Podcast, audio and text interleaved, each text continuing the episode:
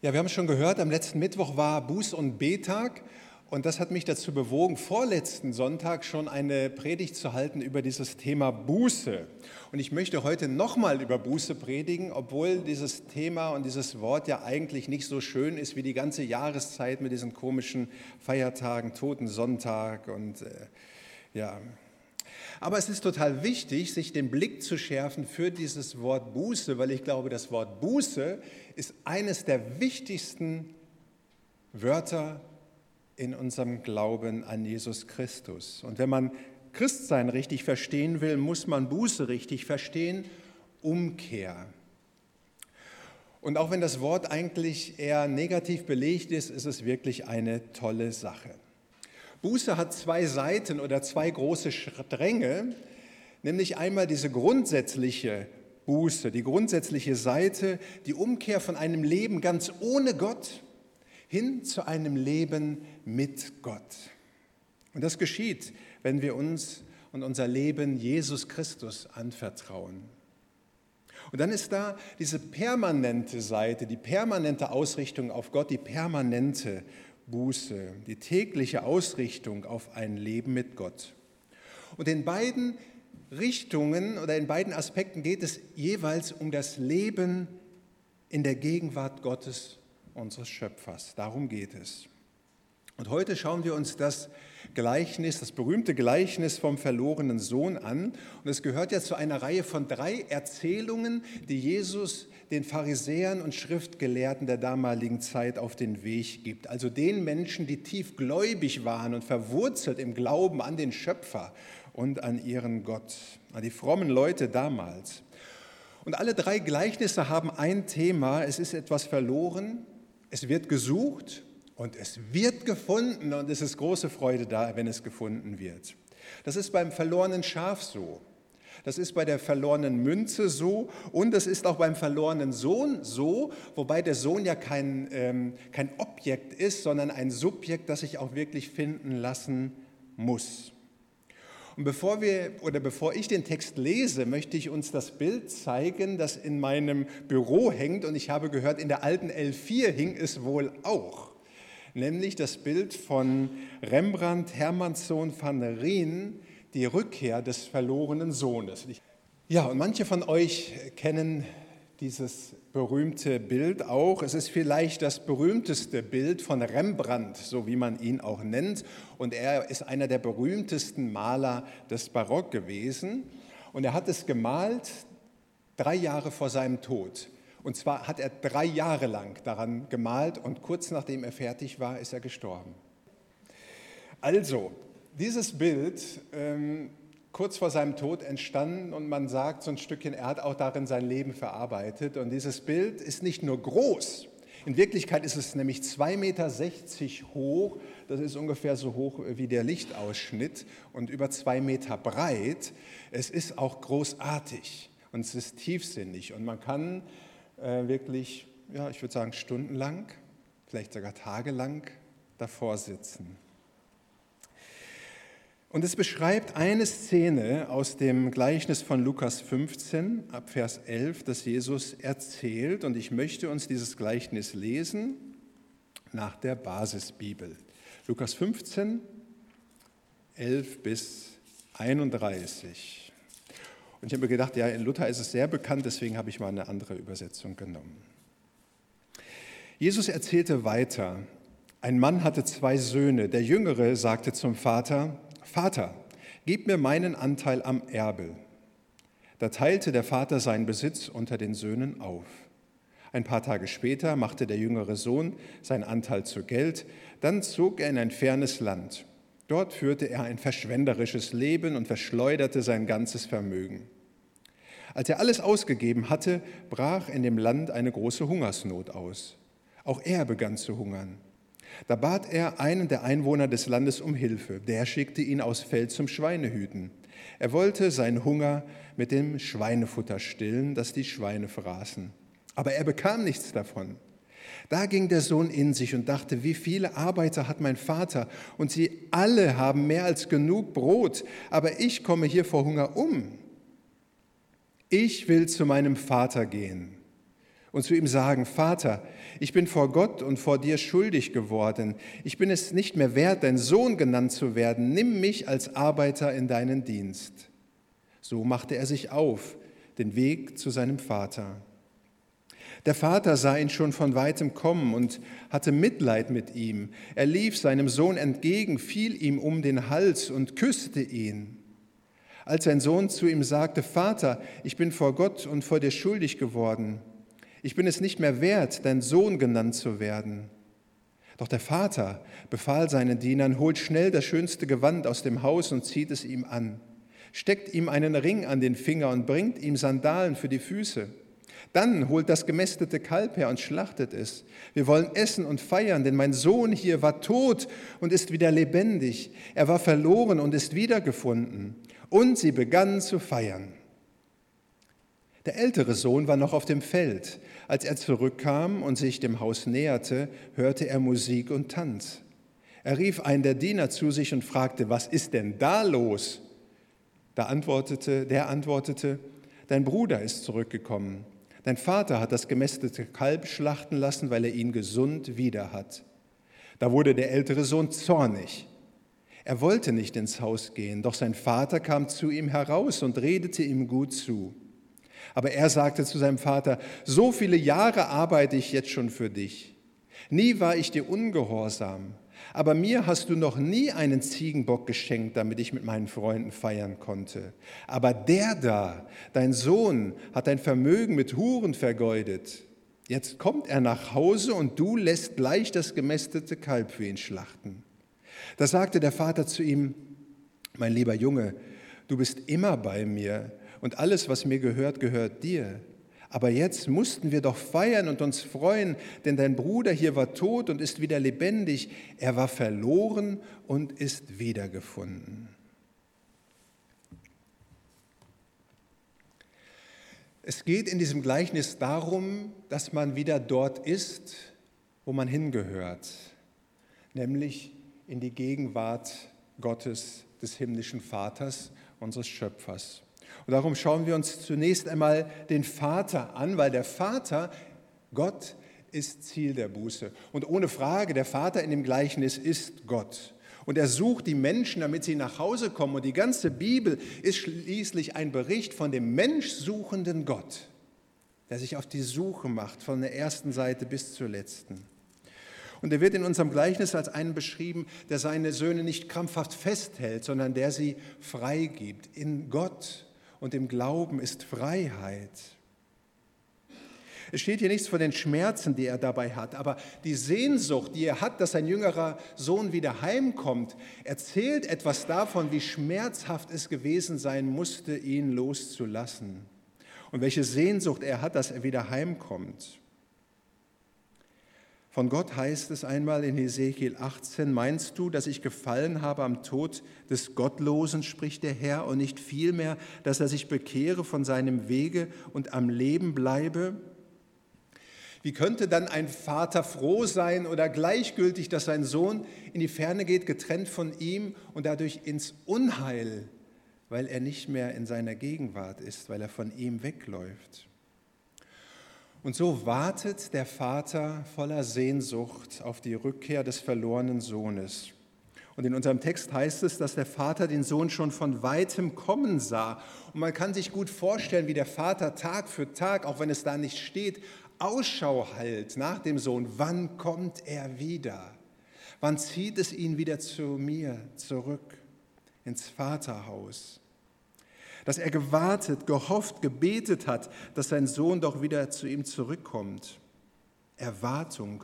Und das nicht voller Ärger, so wie vielleicht ein, äh, ein Eltern, deren Söhne etwas angestellt haben, na warte, wenn der nach Hause kommt, der kann was erleben, sondern voller Sehnsucht, voller Liebe. Und so malt Rembrandt diesen Vater auch mit einem roten Umhang der Liebe, so groß dieser Umhang, so mächtig, der den Vater umhüllt und letztendlich auch den Sohn, den Mantel der Liebe, den er auch um diesen Sohn legt. Und so bewegt es sein Herz so sehr, dass wir lesen im Vers 20b. Er lief, Moment, sein Vater sah ihn schon von weitem kommen und hatte Mitleid mit ihm. Er lief seinem Sohn entgegen, fiel ihm um den Hals und küsste ihn. Die Sehnsucht des Vaters kann es nicht aushalten, dass der Sohn zu ihm kommt, diese wenigen hundert Meter. Er muss zum Sohn laufen und ihn umarmen, ihn einschließen in die Liebe. Und es ist ihm egal, dass er nach Schwein und nach Schweiß stinkt. Es ist ihm egal, dass er zerlumpt ist und versündigt. Und die Worte, die hier gemeint sind oder aufgeschrieben sind, drücken aus, dass der Vater seinen Sohn mit Liebe fast erdrückt. Und im Alten Testament sagt Gott ja auch, ich habe dich je und je geliebt und dich zu mir gezogen aus lauter Güte. Und das ist letztendlich auch das, was Jesus vorgemacht hat. Auch er war mit offenen Armen da und umarmt die aussätzigen Menschen als Sinnbild für dieses Gleichnis. Und noch etwas wird von Gott dem Vater deutlich. Bei ihm ist es gut, bei ihm ist Reichtum da. Er ist selber sehr reich gekleidet, auch in diesem äh, Bildnis. Und wir lesen es ja auch, er hat einen Hof, es ist genug Brot da, die können sogar ein gemästetes Kalb schlachten in Zeiten der Hungersnot. Beim Vater ist Überfluss und kein Mangel. In der Offenbarung wird uns das neue Jerusalem die Gegenwart Gottes als ein Ort beschrieben mit goldenen Straßen und Toren von Perlen. Gott ist reich. Was Gott nicht ist, er ist kein seniler Opi, was man vielleicht so denken könnte, wenn man den Vater hier anschaut. Aber ich glaube, Rembrandt ging es eher darum, die Milde des Vaters darzustellen und die Tatsache, dass er gar nicht mehr mit den Augen sehen muss, sondern seinen Sohn mit dem Herzen ansieht. Und das Bild könnte so auch heißen vom barmherzigen Vater. Weil ja, dieser Vater ist das Ziel der Buße und Leben in seiner Gegenwart ist unsere Heimat. Kommen wir jetzt zur zweiten Person der verlorene Sohn, der jüngere Sohn, er war ein Lebemensch, ein Diskogänger, Partymacher, Frauenliebhaber, ein Genussmensch, Geldverschleuderer. Und er ist der, und das ist das eigentliche Problem, der dem Vater den Rücken zugewandt hat und ohne ihn in ein fremdes Land geht. Wie viele Menschen heute, die Gott bewusst oder unbewusst ihren Rücken zugewandt haben. Und er ist darum ein Synonym für die Zöllner und Sünder der damaligen Zeit. Und damit beginnt auch das Kapitel 15 der Gleichniserzählung. Vers 1 und 2 heißt es, alle Zolleinnehmer und andere Leute, die als Sünder galten, kamen zu Jesus, um ihm zuzuhören. Klar, dass solche Leute, Zöllner und Sünder, eine Buße brauchen, eine Umkehr umkehren müssen zu Gott. Und es ist ja offensichtlich, dass die nicht mit Gott leben und ihr Leben nicht nach ihm ausrichten und somit sündige Menschen sind, dass sie ohne Gott verloren sind. Aber, und das ist das Schöne, aber darüber geht es heute nicht in der Predigt, sie können zu Gott umkehren. Jeder Mensch kann zu Gott umkehren, egal was er gemacht hat, was er getan hat, wer er ist und wie er ist. Und das ist die geniale Botschaft des Neuen Testamentes und auch dieses Gleichnisses. Und der verlorene Sohn, der tut es. Er vollzieht eine Wendung, er tut Buße, er kehrt um, er denkt um und er sagt, ich will zu meinem Vater gehen. Mit deinen Lumpen, mit deinen Sünden, mit deinen schlechten Gedanken, mit deinem Gestank kannst du zu Gott kommen. Und das immer und immer wieder. Es gibt kein zu viel und es gibt kein zu spät. Und am Ende des Lebens, wenn wir einmal vor Gott stehen, dann stehen wir genau so, wie dieser verlorene Sohn da gemalt wird, in Lumpen, als Bettler vor Gott und nicht als die Helden, die sagen können, schau her, was ich getan habe, können nichts vorweisen, damit Gott uns annimmt. Wir sind auf die Gnade Gottes angewiesen, so wie Rembrandt diesen Sohn malt. Und damit komme ich zur dritten Hauptperson des Gleichnisses, nämlich der ältere Sohn. Und ich glaube, dass es ein ganz, ganz wesentlicher Grund ist, warum Jesus dieses Gleichnis so erzählt, dass es um diesen älteren Sohn geht. Denn zu den Pharisäern und Schriftgelehrten redet er ja dieses Gleichnis. Das ganze Kapitel 14, das ganze Kapitel 15, das ganze Kapitel 16 ist zu den Pharisäern und Schriftgelehrten gesagt. Am Anfang von Kapitel 15 heißt, es, da erzählte Jesus ihnen, nämlich den Pharisäern und Schriftgelehrten, dieses Gleichnis. Und wir heute Morgen, nehme ich mal an, gehören nicht unbedingt zu den Zöllnern und Sündern unserer Gesellschaft und des Lebens, ja erst eine krasse Kehrtwendung in ihrem Leben noch brauchen. Wir haben sie wahrscheinlich schon hinter uns. Wir sind wohl eher die, die schon beim Vater sind, vielleicht schon lange Zeit, wie dieser ältere Sohn. Und genau das waren die Pharisäer und Schriftgelehrten der damaligen Zeit ja auch. Die waren schon immer bei Gott. Sie konnten sich ein Leben ohne Gott gar nicht vorstellen. Schließlich gehörten sie ja zum Volk Gottes, zu den Juden.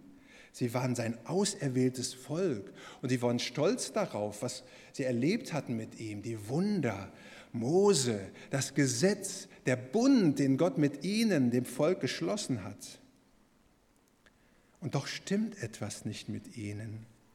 Zum einen können sie nicht verstehen, dass Jesus sich solchen verlorenen, gesetzlosen Gestalten wie den Sündern zuwendet, dass Gott sich ihnen zuwendet. Und das erzählt Jesus ja und erklärt Jesus mit dem jüngeren Sohn aus dem Gleichnis. Und es ist offensichtlich, dass ihnen die Liebe fehlt zu den Menschen. Und zum anderen können sie nicht sehen, dass sie selber sich weit entfernt haben von dem lebendigen Gott. Und das erklärt Jesus mit dem älteren Sohn. Sie haben sich vielleicht im Laufe der Jahrhunderte auch so insgesamt entfernt von dem lebendigen Gott. Wie können Sie das auch sehen? Weil die Juden, wie gesagt, sind Gottes auserwähltes Volk. Und doch, und das drückt Rembrandt hier sehr schön aus, es ist eine unglaubliche Distanz da zwischen dem älteren Sohn und dem Vater und dem jüngeren Sohn. Ein, ein Graben ist dazwischen mit anderen Personen aufgefüllt. Und man sieht, wie der ältere Sohn herabblickt zum Vater und zum jüngeren Sohn ja sowieso. Er ist distanziert. Er schaut von oben herab auf seinen Vater. Was das soll der Vater sein? Was macht er da? Peinlich, irgendwie zum Fremdschämen. Und dabei könnte er doch so stolz auf seinen Vater sein und froh, dass sein Bruder wieder lebt, im Haus des Vaters lebt. Aber er wird zornig, lesen wir, bockig und geht auf Distanz. Und auf einmal ist der ältere Sohn der verlorene Sohn obwohl er eigentlich das ganze Leben hat und im, Vater des ha im Haus des Vaters ist. Auf einmal ist er derjenige, der gefunden werden muss. Auf einmal ist, ist er, zu dem der Vater gehen muss und den er erwartet. Und wie beim jüngeren Sohn hält er Ausschau. Es heißt doch, sein Vater kam zu ihm heraus und redete ihm gut zu. Aber es hilft nichts. Er kann die Gedanken des älteren Sohnes nicht ändern der bleibt in seinen Selbstrechtfertigungen stecken. Und es gibt drei Selbstrechtfertigungen, zu denen ich etwas sagen will. Die erste ist, so viele Jahre arbeite ich schon für dich. Und dieser ältere Sohn, die Pharisäer, sie fühlen sich eher als Knechte als als Kinder.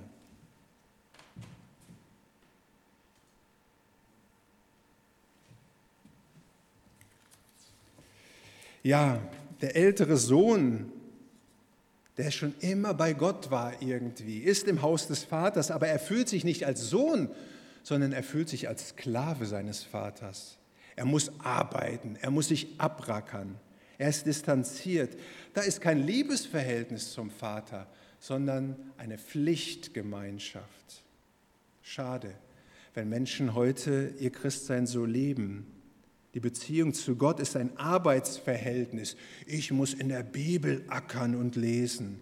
Der Dienst in der Gemeinde ist nicht Vorrecht, sondern Last. Im Gottesdienst höre ich nicht die Liebeserklärung, sondern ich höre immer dieses Appellohr, du musst, du musst. Das Gebet ist kein Gespräch, sondern Pflichterfüllung. Was ist hier falsch? Und genau hier ist Buße nötig, ein Umdenken hin zum Vater, hinein in die liebenden Arme des Vaters, die er sein will. Vater, ich komme jetzt zu dir, als dein Kind laufe ich in deine Arme. Vielleicht bist du auch schon lange, lange Christ, aber bist nicht in den Armen des Vaters. Warum erlebst du seine Liebe nicht? Warum lebst du nicht aus seiner Liebe, in seiner Gegenwart? Warum arbeitest du nicht gern im Haus des Vaters? Und hier ist Buße nötig, ein Umdenken. Ich will zu meinem Vater gehen, in die Arme des Vaters.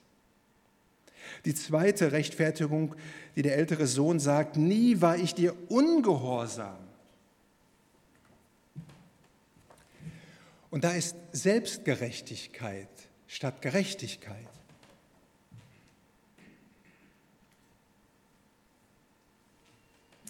Und es scheint sogar zu stimmen, wie der reiche Jüngling, der sagt, das habe ich alles gehalten von Jugend auf.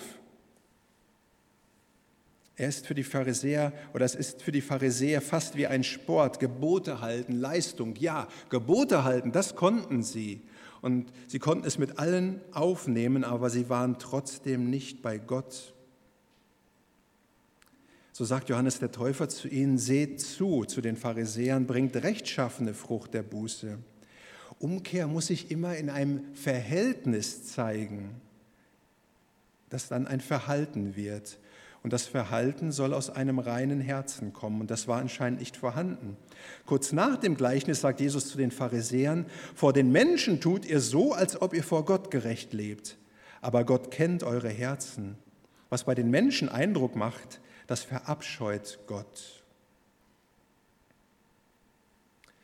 Vielleicht stimmt alles rein äußerlich bei dir, gesetzeskonform. Vor dem Gesetz bist du tadellos, aber du bist nicht gerecht, weil Gerechtigkeit bedeutet, versöhnt mit Gott zu leben. Lebt dein Christsein etwa daraus, dass du etwas für Jesus tust oder daraus, dass Jesus etwas für dich getan hat? Ist Selbstgerechtigkeit dein Problem, das dich hindert, aus der Gnade zu leben? Oder Stolz in seiner Gegenwart? Hier ist ein Umdenken nötig. Buße hin zum Vater. Und dann das Dritte, was der ältere Sohn sagt, mir hast du noch nie einen Ziegenbock geschenkt, damit ich mit meinen Freunden feiern könnte. Ernst statt Freude.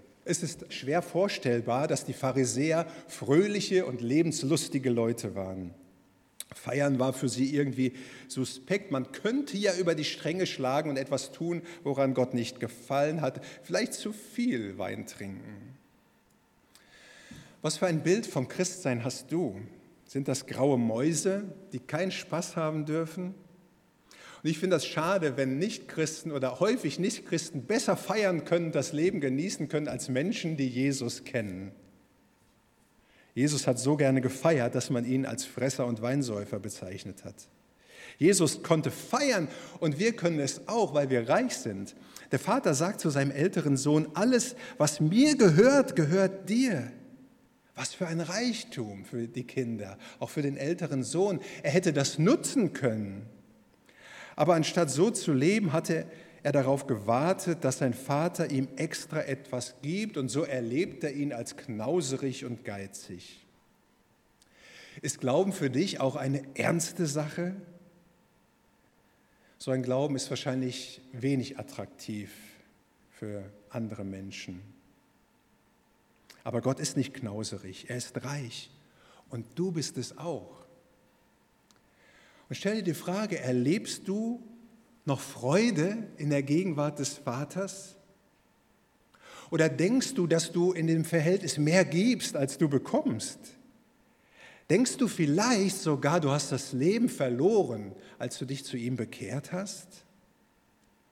Hier ist Buße nötig, hin zum Vater. Hin in ein Leben, in die Gegenwart Gottes. Für den älteren Sohn ist es viel, viel, viel schwerer zu erkennen, dass er der verlorene Sohn ist zu diesem Zeitpunkt. Aber es ist nicht unmöglich, dass er umkehren kann. Und doch lässt das Gleichnis es offen. Was passiert? Wird der ältere Sohn hineinkommen, mitfeiern und fröhlich sein, das Leben in der Gegenwart des Vaters genießen? Er muss umdenken. Auf dem Bild vom Rembrandt könnte man den Blick des älteren Sohnes auch so deuten, wenn er so schaut auf diese Szene voller Sehnsucht. Das würde ich auch gerne mal erleben. So mit meinem Vater verbunden sein, mich so geliebt fühlen. Ich wäre auch gerne im Arm meines Vaters, in seiner Nähe. Warum nicht? Er kann die falschen Muster entfernen. Er kann umdenken und einen freien Blick zum Vater haben. Bis zur Liebe Gottes ist es nicht weit. Es ist nur ein Bußschritt weit entfernt. Amen. Ich bete mit uns. Allmächtiger Gott, Schöpfer von Himmel und Erde, so können wir dich nennen weil du der bist, der uns gemacht hat, geschaffen hat, der alles gemacht hat, der der allmächtig ist und heilig. Aber wir können dich durch Jesus Christus auch Vater nennen. Und dafür danken wir dir heute Morgen. Und wir danken dir dafür, dass du nicht im fernen Universum bist, sondern uns ganz nahe gekommen bist durch Jesus und zeigst, dass du dieser Vater bist, der voller Liebe auf seine Kinder wartet, der nichts Liebe hast, hat, als dass seine Menschen in deiner Gegenwart sind. Und dafür danken wir dir. Und wir danken dir für dieses kraftvolle Gleichnis, das Jesus erzählt hat, das so viele Menschen schon aus der Verlorenheit ohne dich hingebracht hat zu dir, damit sie Leben haben, Freude, Hoffnung, Leben in Ewigkeit. Und so viele Menschen, die schon bei dir leben, hat dieses Gleichnis wieder neu zu dir gebracht. Die gemerkt haben, dass ihr Verhältnis zu dir abgekühlt war, in der Glaube nur noch Pflichterfüllung war. Wir danken dir für die Kraft deines Wortes und danken dir für die Kraft deines Heiligen Geistes, der uns immer wieder neu beleben möchte, auch in unserer Beziehung zu dir. Und wir bitten dich, dass du das immer wieder schaffst Du weißt, wo wir gerade stehen, distanziert oder dir ganz nah sind. Danke, dass du in jeder Beziehung uns begegnen möchtest und es auch kannst. So befehlen wir dir unser Leben an, Herr, und danken dir für dich und beten voller Freude und voller Stolz und voller Hoffnung das Gebet zu dem Vater, das Jesus uns beigebracht hat. Vater unser im Himmel, geheiligt werde dein Name, dein Reich komme, dein Wille geschehe wie im Himmel, so auf Erden. Unser tägliches Brot gib uns heute und vergib uns unsere Schuld, wie auch wir vergeben unseren Schuldigern. Und führe uns nicht in Versuchung, sondern erlöse uns von dem Bösen. Denn dein ist das Reich und die Kraft und die Herrlichkeit in Ewigkeit. Amen.